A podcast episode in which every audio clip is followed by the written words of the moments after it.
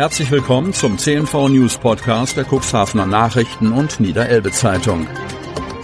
In einer täglichen Zusammenfassung erhalten Sie von Montag bis Samstag die wichtigsten Nachrichten in einem kompakten Format von sechs bis acht Minuten Länge. Am Mikrofon Dieter Büge. Dienstag, 23. Mai 2023. Otterndorf will gegen Krähenplage vorgehen. Alles Gute kommt von oben. Doch am großen Specken gilt dieses Sprichwort nicht. Die Krähenplage scheint hier allmählich überhand zu nehmen. Entspannte Spaziergänge sind bei dem Lärm, den die Tiere veranstalten, kaum möglich. Zum Ärger der Anwohner.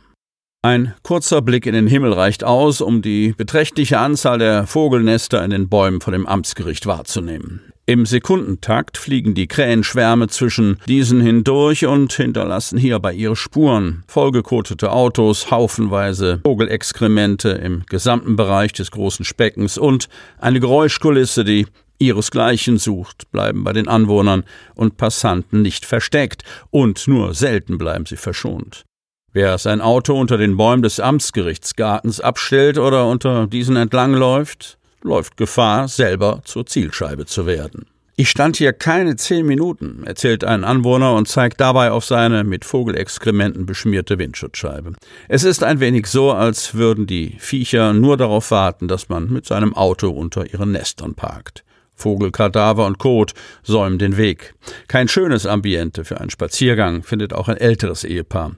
Man muss ja aufpassen, wo man hintritt, beschwert sich Hartmut Wilkens, und wenn man ganz viel Pech hat, wird man selbst zum Opfer. Den Zuständen der Stadt Otterndorf ist das Problem bereits bekannt. Gerade am großen Specken und im Amtsgerichtsgarten sind die Populationen besonders groß, erzählt Stadtdirektor der Stadt Otterndorf Frank Thielebeule. Um einen Überblick über die derzeitige Situation zu bekommen und Lösungsansätze für die entstandenen Problematiken zu schaffen, ließ die Stadt Otterndorf Krähennestzählungen durchführen. Diese Zählungen sind mittlerweile abgeschlossen. Sobald die Ergebnisse vorliegen, können weitere Schlüsse gezogen werden. Die Brutzeit der Rabenkrähen reicht von April bis Mai. In dieser Zeit schaffen die Vögel meist nur eine einzige Brut. 20 Tage lang bebrütet das Weibchen die Eier und wird vom Männchen mit Nahrung versorgt und verteidigt. Nach dem Schlüpfen verbleiben die Jungvögel im Nest und werden bis zu 30 Tage lang von ihren Eltern mit Nahrung versorgt, bevor sie erste Flugversuche unternehmen. Rettungskräfte holen Senior aus dem Auto. Otterndorf. Die Feuerwehr hat nach einem Unfall einen Autofahrer aus seinem Auto befreit. Der Senior war zuvor im Graben gelandet. Der Unfall ereignete sich am Sonntagmorgen gegen 7.45 Uhr auf der B73 zwischen Altenbruch und Otterndorf. Der 90-Jährige aus Altenbruch kam nach Angaben der Polizei nach rechts von der Fahrbahn ab. Warum ist bislang unklar. Das Fahrzeug landete im wasserführenden Graben. Der Mann wurde verletzt und musste von der Feuerwehr aus dem Auto geholt werden. Im Anschluss kam der Senior ins Krankenhaus. Am Fahrzeug entstand laut Polizei wirtschaftlicher Totalschaden. Über 1000 Verstöße gezählt.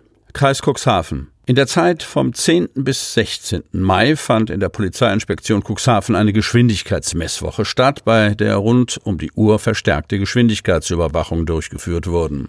An Unfallschwerpunkten sowie in der Nähe von Schulen und Kindergärten wurden gezielt Messstellen eingerichtet. Auch der Landkreis Cuxhaven beteiligte sich mit diverser Messtechnik an dieser Schwerpunktaktion.